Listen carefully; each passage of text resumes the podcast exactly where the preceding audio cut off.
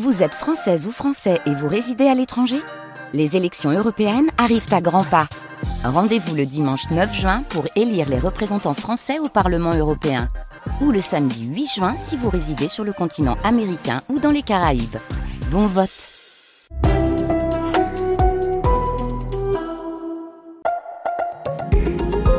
Un podcast France Culture.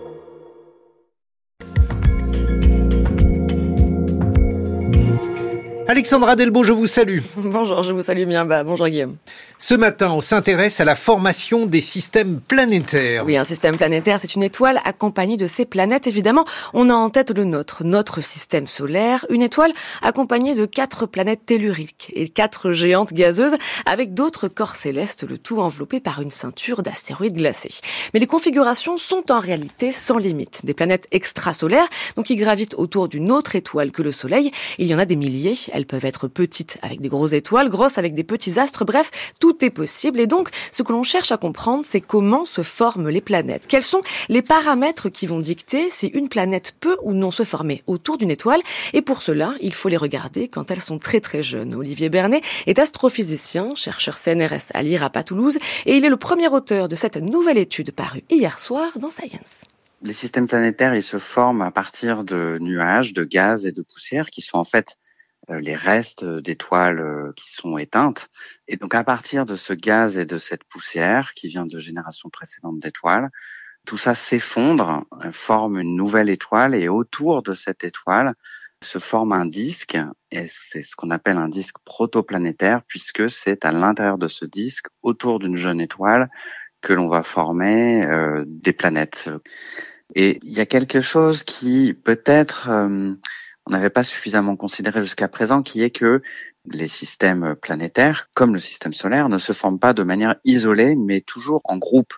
Il va toujours y avoir d'autres étoiles qui vont se former simultanément, et en particulier des étoiles beaucoup plus massives que le Soleil.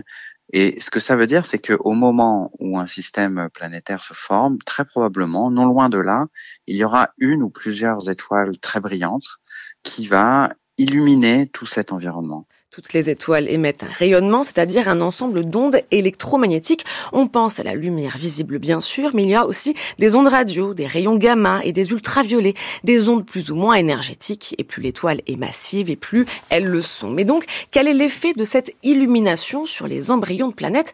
Pour répondre à cette question, le laboratoire idéal y s'est tué à plus de 1500 années-lumière dans la nébuleuse d'Orion, soit la plus proche pouponnière d'étoiles que l'on connaisse. Et c'est le James Webb, le télescope, qui a permis ces observations. Oui, parce qu'une nouvelle fois, c'est ces capacités qui nous permettent de sonder la matière. Plus précisément, le télescope spatial a posé son regard sur le disque protoplanétaire D203-506, une petite étoile au centre d'un nuage de gaz et de poussière. Et sa particularité, c'est d'avoir dans son environnement proche une étoile très massive et donc très brillante. Résultat, les rayonnements ultraviolets des grosses étoiles empêchent les planètes de se former ce qu'on a observé, c'est un mécanisme qu'on appelle la photoévaporation.